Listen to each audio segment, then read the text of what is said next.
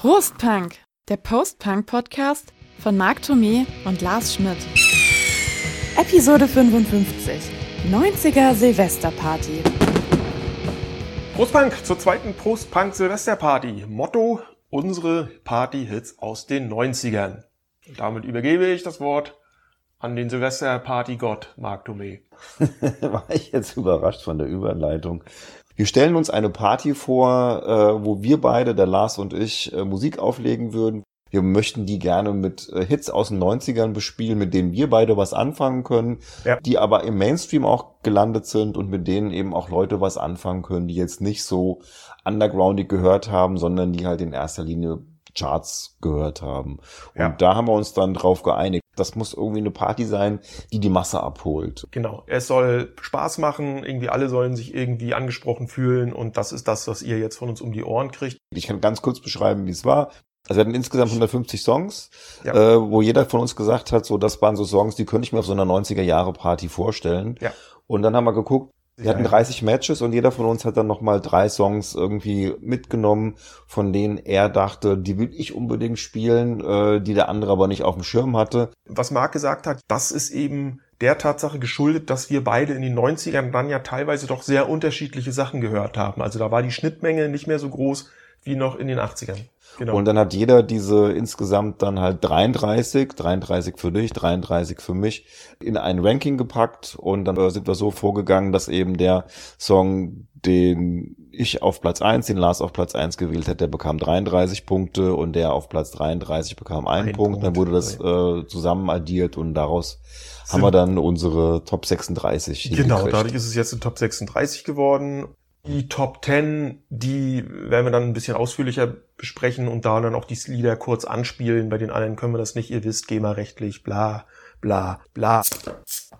Und nebenbei sagen wir schon mal am Anfang einer Sendung Danke fürs Zuhören und Danke für Zuschriften. Danke an alle Zuhörer und Zuhörerinnen, die äh, die Tasten gehauen haben und uns per E-Mail, per Instagram oder per Facebook geschrieben haben. Denn das wollen wir ja auch nicht unter den Teppich kehren. Wir möchten das mal heute ein bisschen hier in die Sendung einstreuen. Genau, aber bevor du jetzt hier einen trockenen Bevor Hals streue, bekommst, gebe ich dir gerade mal äh, das, äh, das Heberli. Okay, dann machen wir erst das Bier. Ich trinke heute eine Flasche, kleine Flasche Holz. Ich bräuchte aber auch den, den Heber. im schönen Retro-Etikett. Sehr schick. War damals in den 90ern wirklich bei uns auch so ein Getränk. Nämlich, ich habe dir noch ein Foto mitgebracht, habe schon letztens erzählt, da gab es bei uns im Norden immer Holsten Edel in so großen gelben Kisten. Da passten 30 von diesen kleinen Buddeln rein. Phänomenal. Tolles Ding. Ich mache was auf hier, mal wieder aus dem Hessischen. Das nennt sich Mein Main. Kommt aus Hanau. Ich glaube, die kommen sogar eher vom Apfelwein. Und das Schöne an diesen Dingern ist irgendwo, das ist ein helles, dass hier drauf steht Bierchen. Weil wir sagen ja auch immer Bierchen. Ne? Bierchen. Ja, ich Die hab- Bierchen aus kleiner Haie. Und Armin Rode in ähm, einer seiner besten Rollen. ja, ist ein cooler Film auf jeden Fall. Jawohl. In diesem Also, Sinne, Ein kleiner cineastischer Ausflug. So, also, Kerstin Hagedorn hört uns gerne und scheinbar regelmäßig und äh, hat auf Instagram ein Foto geteilt, wie unser Podcast bei ihr im Autoradio läuft und schreibt dazu, äh, Leute, hört den Prost-Punk-Podcast, ganz viel Musik und zwei Typen, die ganz viel Musik lieben und Bier, Ausrufezeichen. Das finde ich doch sehr sympathisch. Also ich habe jetzt hier einen äh, Thomas Sticker, der schreibt, äh, danke für den super Podcast, aber immer gerne doch. Interessant fand ich besonders die Trilogie Post-Punk, Pershing, Perestroika. Das war eine Zeitreise der besonderen Art. Das finde ich toll, dass er das auch nochmal irgendwie hier so sagt, ne? Weil Mhm.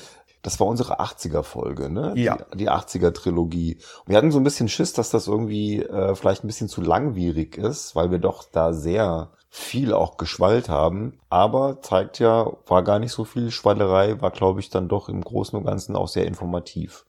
Muss wohl so gewesen sein. Soll ich noch einen weiteren Ja, dann mach vorlesen? noch einen und dann Gut. steigen wir ein in die Hitparade. Ja, Frank Rolf Herrmann schreibt, ich habe in den letzten Wochen all eure Folgen nachgehört und bin begeistert. Da hat er aber schon einige Stündchen irgendwie investiert.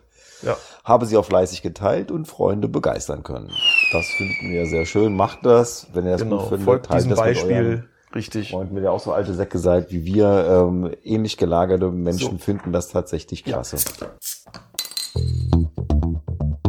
Also ganz fix im Schnelldurchlauf, äh, wie bei der ZDF-Hitparade. Platz 36, Deine Lakaien und Darkstar. Ja, 35 ist der Liquido mit Narcotic. Auf der 34, Faithless mit Insomnia. 33 Debates mit Billie Jean. Auf der 32, Faith No More mit Life Crisis. 31 die Smashing Pumpkins mit Ava Adore. Die 30, Nirvana, Come As You Are.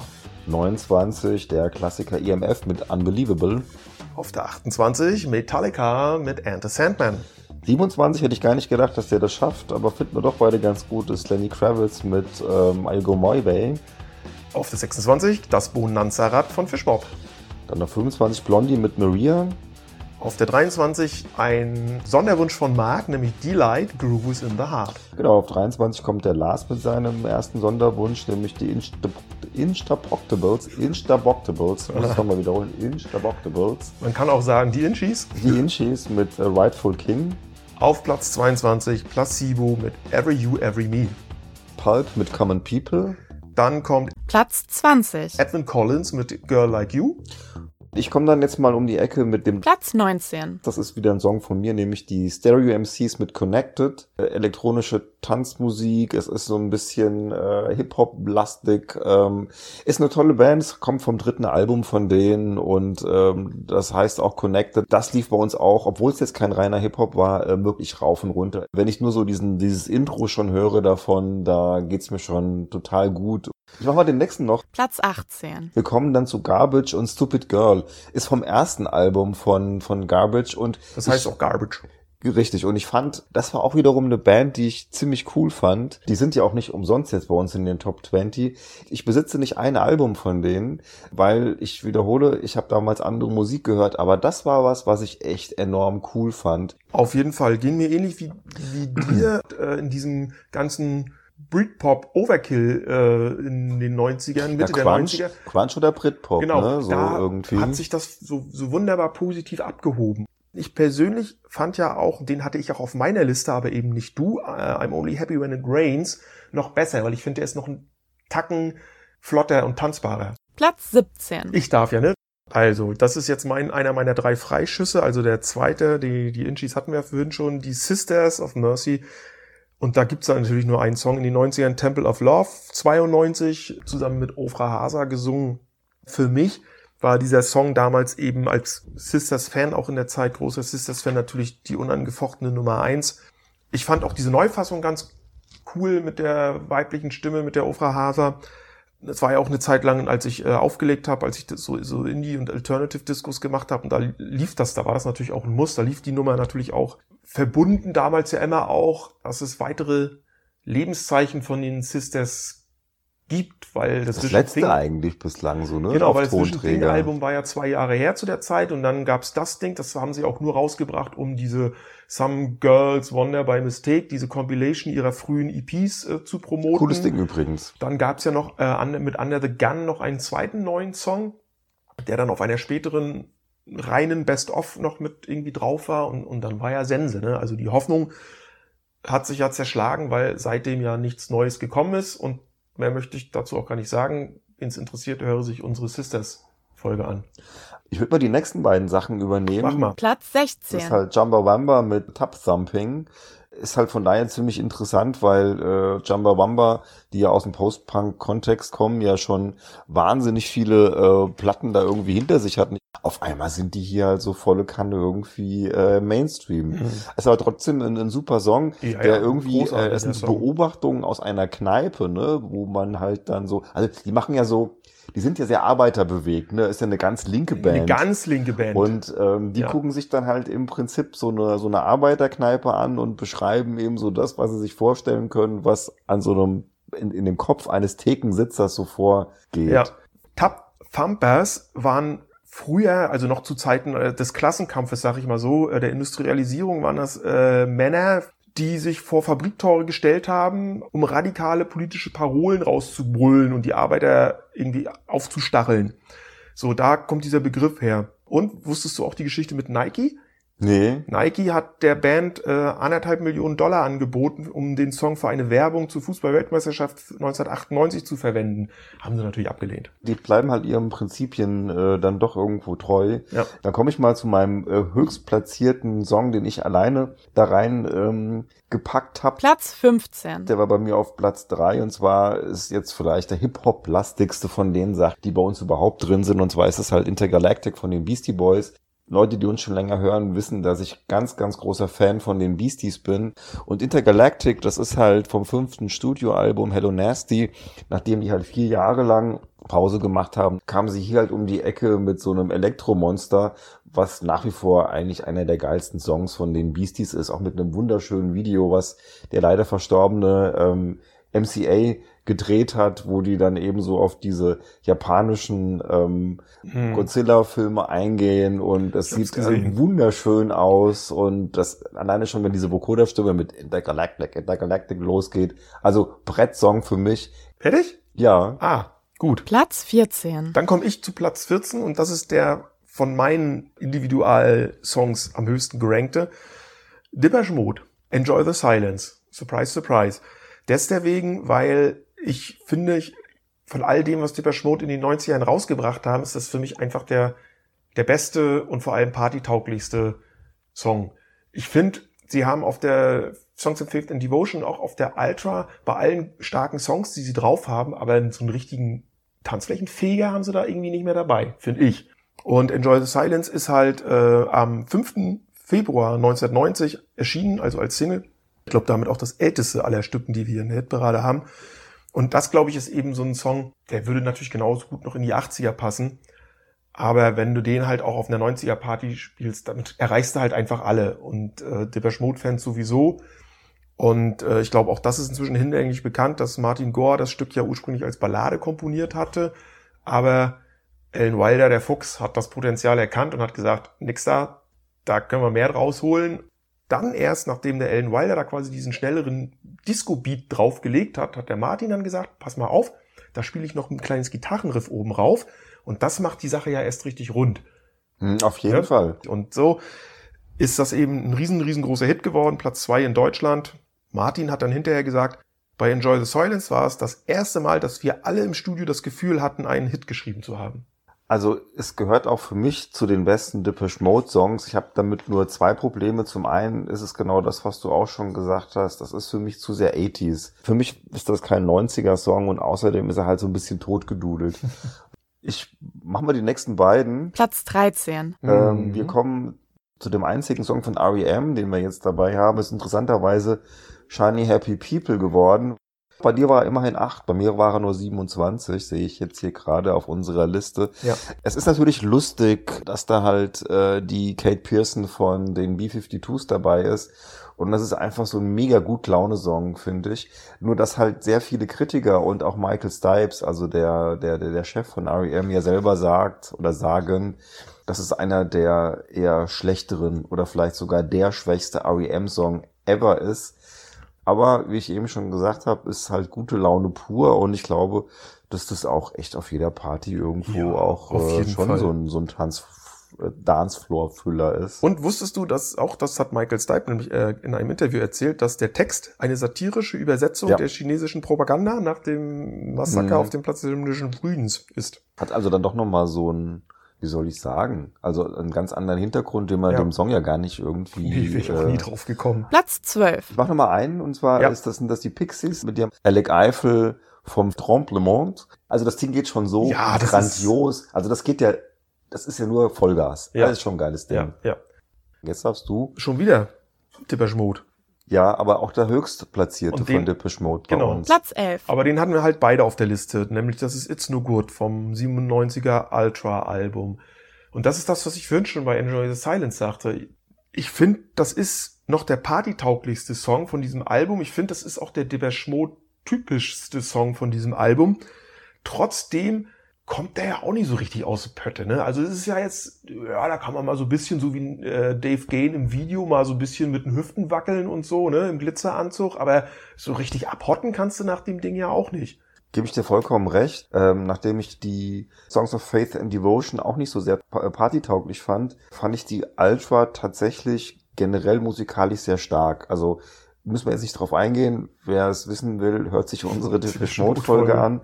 Für mich ist es der geilste Song, den Depeche Mode so in den, in den 90ern äh, gemacht haben und ich finde auch, dass er zu Recht äh, relativ hoch bei uns ist, auch wenn das nicht ganz in die Top Ten geschafft, Kratzt an der Top hat, Ten. Ne? So, Tete, bevor wir in die Top Ten kommen, Ja, ist nochmal Zeit für Hörerpost. Eine Hörerin mit dem sehr exotischen Facebook-Nutzernamen Melly Enya Ifra Liv. Hier hat euch geschrieben, ich liebe euren Podcast. Musikalisch sprecht ihr bei mir Herz und Geschmack an. Danke für diesen großartigen Podcast, genau meins. ich auch nochmal einen vorlesen. Klar. Von Joran Nesch. Wie geil ist das denn? Freut er sich. Ich habe eben zufällig auf Spotify euren Podcast empfohlen bekommen und natürlich gleich mal reingehört. Mein Erstaunen war riesig, als ich hörte, dass Lars aus Stralsund stammt. Ich komme aus Grimmen. Sagt ihr das was? Ich bin ja nicht aus der Ecke da. Ja, Grimmen ist äh, das, was der Stralsunder gemeinhin als Kaff bezeichnet, wobei äh, man da dünnes Eis betritt. Ähm, es liegt so ein 20, 30 Kilometerchen südlich von Stralsund, war damals auch Kreisstadt zu DDR-Zeiten, ist aber wirklich nochmal deutlich kleiner als Stralsund. Jetzt äh, verkraul uns hier nicht unsere Hörer. Ich komme Ich glaube, der kann drüber lachen. Ich komme aus Grimmen und war zur gleichen Zeit Ostgruft. Wahrscheinlich haben wir mal zusammen auf einer schwarzen Tanzfläche gehopst. Das kann Mhm. schon sein, Lars. Und einen habe ich noch, Michael Pledel hat uns geschrieben, nämlich beim Hören des Podcasts fühle ich mich wieder an meine Jugend erinnert. Ich muss oft schmunzeln, weil es mir bei vielem genauso ging. Da ding, freuen wir ding. uns, dass wir diese äh, Jugenderinnerungen bei dir äh, wieder geweckt haben. Und uns geht's ja auch manchmal so, Ja, wenn wir natürlich. hier über die alten Zeiten labern. Jetzt äh, ab in die Top 10. Platz 10. Philip Bower and the Voodoo Club and then She Kissed Her.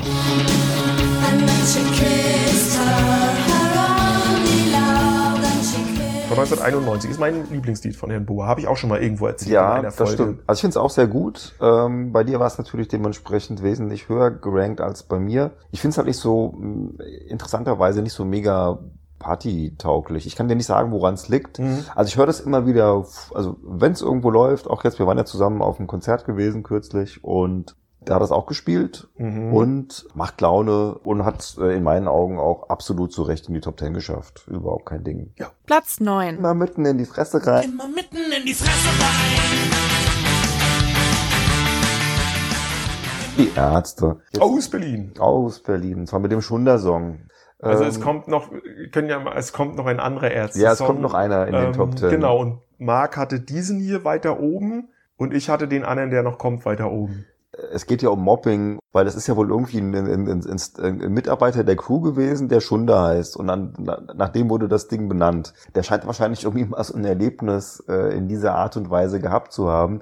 Ist von der Planet Punk, dem zweiten Album nach der Wiedervereinigung der Ärzte, was in meinen Augen auch eines der besten Alben der Ärzte überhaupt ist, weil sie da so unterschiedliche Punk-Varianten irgendwie mal so antesten, durchspielen. Und das Ding mit diesem Video, ja, was ja so ein bisschen Revue-mäßig Mhm. daherkommt, wo dann auch Fabian zum Schluss dann so diese Zahnlücke hat. ja.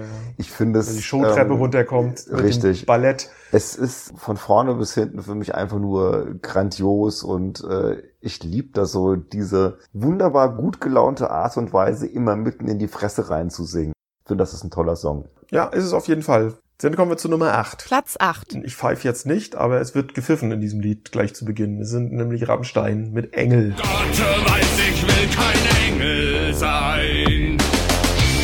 von ihrem zweiten Album namens Sehnsucht von 97. Ja, mein Gott, was willst du zu Rammstein sagen? So ein Phänomen. Ich meine, das ist auch, gerade der ist ja natürlich fast schon ein Schlager, äh, wenn man es so n- sagen möchte. Da kriegst du, glaube ich, irgendwie die Leute alle mit. Ich bin relativ früh auf Rammstein aufmerksam geworden und hatte auch schon das erste Album, das Herzeleid, äh, mir gekauft. Ich hatte übrigens auch beide tatsächlich. Ja, Und, und war dann umso überraschter, als dann zwei Jahre später, 97, dann das Video zu Engel bei Viva dann hoch und runter lief. Bei MTV lief es nämlich nicht, weil ja, den brüden Amis war das wieder irgendwie viel zu viel nackte Haut und was weiß ich was alles. Ich fand das auch doof, dass sie diese Idee zum Video von, von From Dust Till Dawn geklaut haben. Und insgesamt war mir das alles ein bisschen too much. Aber inzwischen weiß man ja, dass Too Much bei Rammstein einfach zum guten Ton gehört und zum Konzept. Auf der einen Seite so ein bisschen Mainstream-kompatibel, hat aber auch immer noch genug Sperrigkeit, um eben auch bei Leuten ganz gut anzukommen, die halt eben nicht auf so äh, allzu weichgespültes Zeug irgendwie stehen. Also auch jetzt nicht unbedingt ein Lieblingssong von mir, aber ich glaube, dass äh, da kommt man nicht drum rum, wenn man eine 90er Disco Nee. macht. So, das muss man schon, Das musst du spielen. muss man schon spielen, ne? Ja, und es bleibt ja hart, ne? Ja, ja, eben. Also nicht bei Rammstein, ich meine jetzt bei uns. Nee, also der nächste Song, den haben wir aber auch schon diverse Male erwähnt. Nee, einmal haben wir ihn erwähnt und zwar Platz 7. Zero von den Smashing Pumpkins. Wanna go for a ride? ist halt nun mal einfach der geilste Song, den die gemacht haben mit diesem Gitarrenriff. Eine Wall of Sound, Ja. die da irgendwo auf einen rein prasselt. Also es ist schon eine das Wucht. Video ist auch fett. Alles irgendwie Opulent. an diesem, Ja. an diesem Song ist irgendwo geil. Und Ja. es ist halt auch sehr typisch 90er und auf alle Fälle zu Recht bei uns, finde ich, so auf Platz 7 da eingeschlagen. Platz 6. Da haben wir ja einen alten Bekannten schon wieder auf Platz 6. Hat er sich verdient. Philipp Boa und sein Voodoo Club. Diesmal mit This is Michael vom Hispaniola-Album von 90.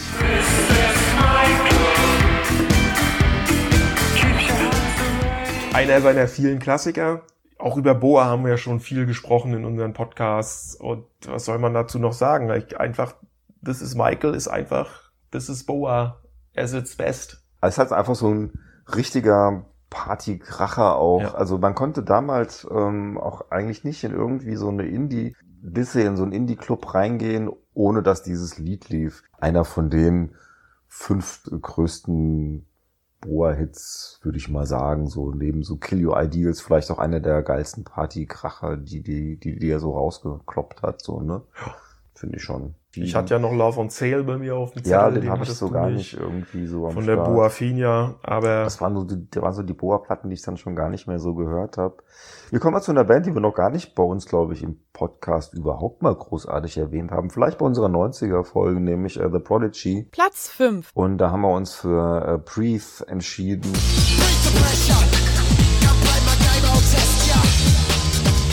Von der 97er LP äh, The Fat of the Land. Und ich finde diese ganzen Singles von der The Fat of the Land schon geil. Ob es jetzt Firestarter ist Ja. oder Smack My Bitch Up oder eben dieses Breathe. Und Breathe finde ich halt deshalb am besten, weil so sich, also Maxim und Keith Flint sich dann auch noch so gegenseitig die Bälle zuspielen in diesem Refrain.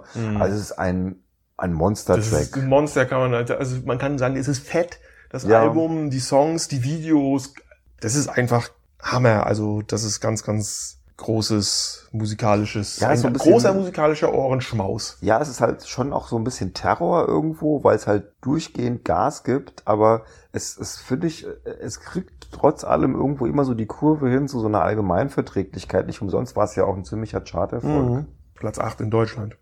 Fein, fein.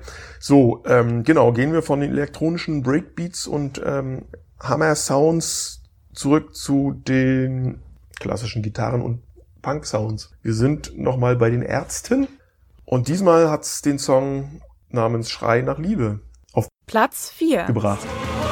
Deine Gewalt ist nur ein stummer Schrei nach Liebe. Genau, das war der, der bei dir ein bisschen höher gerankt war als, als bei mir.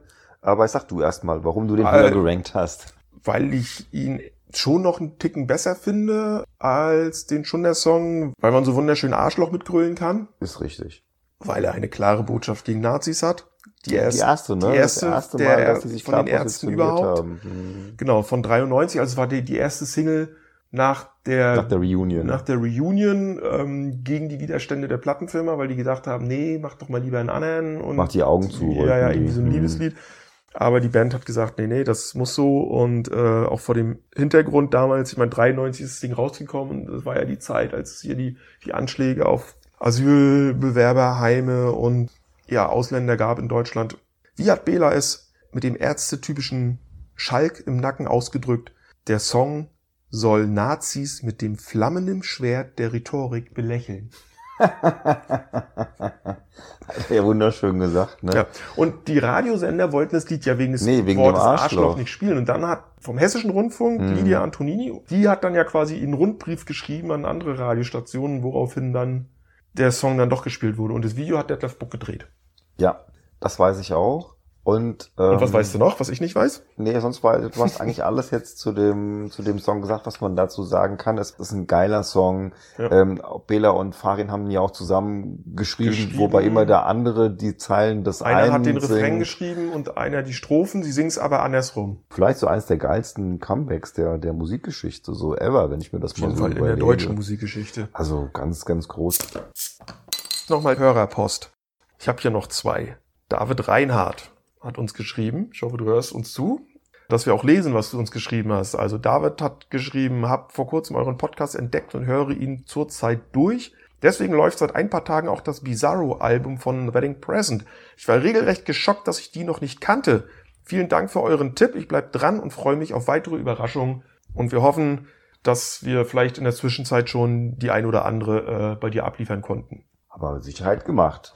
Ich habe hier noch eine, eine Mail von Klaus Marschall. Er schreibt, ich bin begeisterter Hörer, dass ich viele Meinungen von euch mit meiner decken. Ich vielfach von euch inspiriert werde, viel Neues erfahre und mir so manchen Anspieltipp notiere. Ist ja ähnlich gelagert wie das, Ja. was du gerade gesagt hast. Vielen Dank dafür. Ich freue mich auf zahlreiche weitere Folgen. Wir kommen mal zu, äh, zu unseren Top 3. Äh, und zwar zu einem Song, der bei mir tatsächlich auf Platz 1 war, aber bei Lars war er nicht ganz so weit oben angesiedelt. Und zwar ist das halt Song 2 von Blur. Platz 3.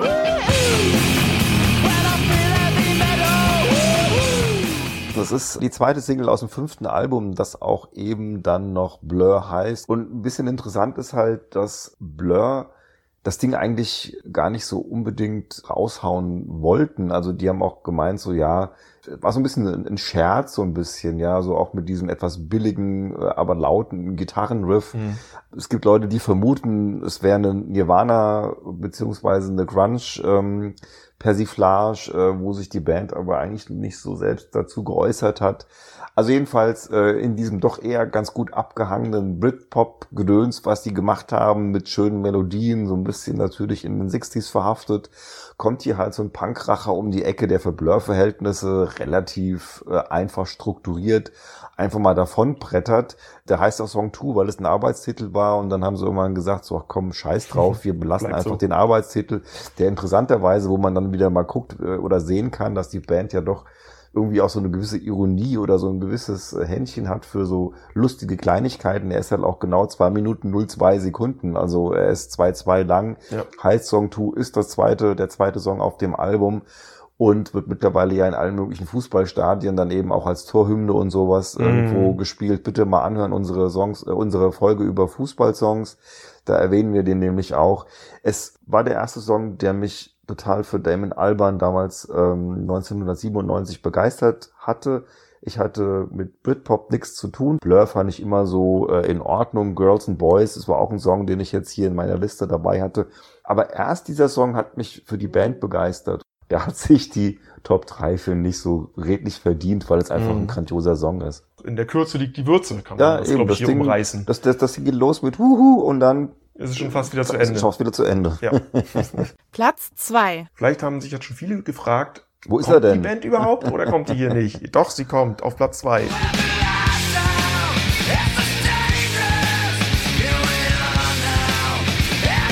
Smells Like Teen Spirit von Nirvana. Der Bei uns beiden, bei uns, war bei uns beiden gar nicht so wahnsinnig hoch gerankt. Nee, ne? aber Wenn ich mir das so Summe- angucke, in der Summe macht das dann aus. Bei mir war er immerhin sechs, bei dir war er 15, aber Mhm. ich habe dich unterbrochen. Nee, alles gut. Ich glaube, das ist so ein Lied, da musst du nicht mehr viel drüber erzählen, weil über dieses Lied ist alles gesagt.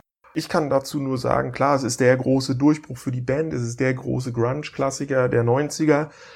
Ich habe mit diesem Song von damals bis heute immer noch so meine Probleme. Ich kann den Song mal hören, aber dann ist auch wieder gut. Mir war der Hype damals schon suspekt. Ich fand auch, man konnte auch nie so richtig gut drauf tanzen auf dieses Lied, durch diese Tempowechsel, die es da hat. Ja, also mich hat das damals schon ziemlich ähm, weggeflasht, weil diese Energie, die da so dahinter steckt, weil wenn der Refrain losgeht, dann steppt halt der Bär. Er hat natürlich auch ähm, die 90er irgendwo auch geprägt. Ist ein geiler Song. Vielleicht ähm, ist er natürlich auch jetzt bei uns so ein bisschen äh, aus, aus Pflichtbewusstsein äh, in den Charts gelandet, aber immerhin. Ich meine, du hast den Ja. äh, relativ hoch gerankt, ich habe ihn noch ein bisschen höher gerankt. Das ist ein Song, der ist bei mir wirklich, äh, ich sag mal, auch dabei aus musikhistorischer Bedeutung. Nicht, weil er jetzt zum einen meiner persönlichen absoluten Favoriten gehört. Deswegen auch nur auf Platz 15 in meinem persönlichen Ranking. Ja, bei mir war er halt dann Platz 6, weil ich so ein bisschen auch diese Wichtigkeit irgendwo hatte, aber weil ich also im, im Kopf hatte, aber weil ich mich eben auch eben daran erinnern kann, wie krass ich das Lied damals fand. So diese Punk-Attitüde und diese Energie und so, das fand ich schon irgendwo ziemlich bewegend. Und ja, er ist ein bisschen totgedudelt, da gebe ich dir vollkommen recht, aber es ist schon so ein bahnbrechender Song. Ähm, von daher ist er auch Ja, zu Recht da. Ich habe übrigens damals aber auch Holzfällerhemden getragen. Aber ich weiß nicht, ob ich, dass ich mir die gekauft habe wegen Kurt Cobain, sondern einfach nur so. Ich hatte übrigens auch welche getragen. Ja. War damals Ich hatte einfach auch lange angesagt. Haare damals. Du darfst aber auch den nächsten ansagen, Platz 1. weil ähm, der bei dir nämlich in der persönlichen Das Rangliste ist meine auf Platz 1 1 ist. und, äh, Und du ich hatte den, ich hatte den nicht, bei mir war er nur Platz 12, aber er ist ähm, bei mir immer so hin und her gewandert zwischen den Top 10 und kurz dahinter. Und ich hatte den schon so als ähm, Geheimtipp eingeschätzt. So, Platz 1. Ta ta ta ta. Bloodhound Gang. Nothing but mammals, so let's do it like they do on the Discovery Bad Touch. Vom 99er Album Hooray for Boobies. Die waren ja mal, die haben ja angefangen als der Mode Coverband. ne? Ja, auch unglaublich. Und, äh, der Durchbruch hier bei uns war, glaube ich, echt äh, Lang Comes Mary von Mhm. diesem äh, doch relativ schwachen äh, Dave Chappelle-Film Half Baked. So ein Kifferfilm, kannst Ah, du okay. vergessen, kannst auch irgendwie in die Tonne treten. Ja. Und dann kommt halt eben Bad Touch. Das ist natürlich so ein, so ein Lied, der durch diesen Beat, durch, der, durch diese Tanzbarkeit, durch diese Leichtigkeit, durch diese, ja, durch dieses lustige, au, augenzwinkernde, äh, dieses, dieses, ähm, na, wie soll ich sagen, so ein bisschen, ich komme gerade nicht aufs richtige Wort, äh, ist ja auch so ein bisschen doppeldeutig, also weißt du, so diese, mit diesen Anspielungen, da kannst du halt, glaube ich, auch nichts verkehrt machen auf einer Party, auf einer 90er-Party schon gar Nee. nicht. Äh, da kriegst du halt die Leute mit. Anzüglich, wollte ich sagen. Also Ah, so, sehr dieses- schön. so ein bisschen anzüglich ist er halt, ne? Und Jimmy Pop, der Sänger, hat ja mal irgendwie, so wird's jedenfalls berichtet, im Schaufenster von so einem Fernsehgeschäft äh, lief äh, Discovery Channel und im Discovery Channel hast du irgendwelche Tiere halt äh, ficken sehen und das hat ihn dazu gebracht, äh, da kann er mal ein Lied drüber machen, weil wenn es jetzt Menschen wären, dann wäre es ja Porno und verboten. Bei den Tieren läuft's halt im Discovery Channel und den gucken sogar die Kinder. Das war so der Hintergedanke, deswegen gibt's ja auch den Refrain, du und ich, Baby, sind nichts anderes als Säugetiere, also lass es uns so tun, wie die im Discovery Channel es tun. Das, Lied ist ganz schwierig irgendwie einzuschätzen, ne? weil Ja. so viele feiern's. Der ist aber auch auf ganz vielen Listen der schlechtesten Genau. Popsongs ever. Auf den Ne? Listen der schlechtesten Popsongs aller Zeiten, auf den Listen des schlechtesten, geschmacklosesten Video aller Zeiten. Ja. Es ist so ein bisschen schon so ein Guilty Pleasure, ne? Irgendwo, aber es ist nichtsdestotrotz ein grandioser Partysong. Also natürlich kann man sagen, es ist alles irgendwo so ein bisschen Billow und ähm, ja, es geht ums Ficken und aber alleine schon der Refrain, ich glaube, den kann dann auch jeder mitsingen Ja. irgendwo oder jeder mitrappen. Es ist eine Partygranate. Ist mehr als ein One-Hit-Wonder, muss man sagen, aber es Das war halt eben Fall. einfach so eine Zeit. Es waren fünf, sechs Songs, die halt dann in den Charts waren, Mhm. die auch alle jetzt durchaus hörbar sind und die alle auch irgendwo sehr empfehlenswert sind. Aber das war's dann auch. Ne? Also hell gebrannt und aber auch schnell runtergebrannt. Strohfeuerge, sozusagen. So wie die Silvesterrakete. Richtig. Die- Aber Lars, was war das denn jetzt für, eine- für eine Mega-Überleitung? Ja, so Hammer, oder? ja, hier Holz und Edel, ich sag's dir. Du, äh, gib mir noch eins und ähm, ich garantiere für nichts mehr. ja, gut. Wir haben also eine 90er Party-Hit-Liste ja, mit einem würdigen Sieger. auf jeden Fall. Ne? Und das heißt, wir können jetzt wirklich die Silvesterböller zünden. Aber auch sowas von. Und übrigens, wenn man jetzt sich unsere 36 Songs dann so in einem, in einem Shuffle anhört, dann kannst du um 8 Uhr anfangen mit der Party. Das geht dann immer noch bis um 1 irgendwie, denke ich mal, oder? Ja, Na, ich- vielleicht nicht ganz. Ja, nee, glaube ich, bei Das- 36, aber Fängst du um, um 10 an, dann um 10 an unsere Liste rein und gut ist. ja, das passt. Das heißt, liebe Zuhörer, Ich hoffe, ihr habt euch äh, ein bisschen wohlgefühlt und äh, nochmal an die 90er Jahre erinnert und vielleicht gedacht, jawohl, die Songs könnten wir bei uns Silvester laufen lassen. Ich hoffe, ihr hört diese Folge vor Silvester diesen Jahres. Ja, sonst wäre doof. Ansonsten, es gibt ja nächstes Jahr wieder Silvester. Also das ist ja. Ja, eben. Ja, Wir können so. auch nochmal unsere Und wenn- 80er Jahre Folge sagen, wenn, empfehlen. ne? 90er doch nicht so euer Ding ist, dann hört mal in die Folge vom vergangenen Jahr rein.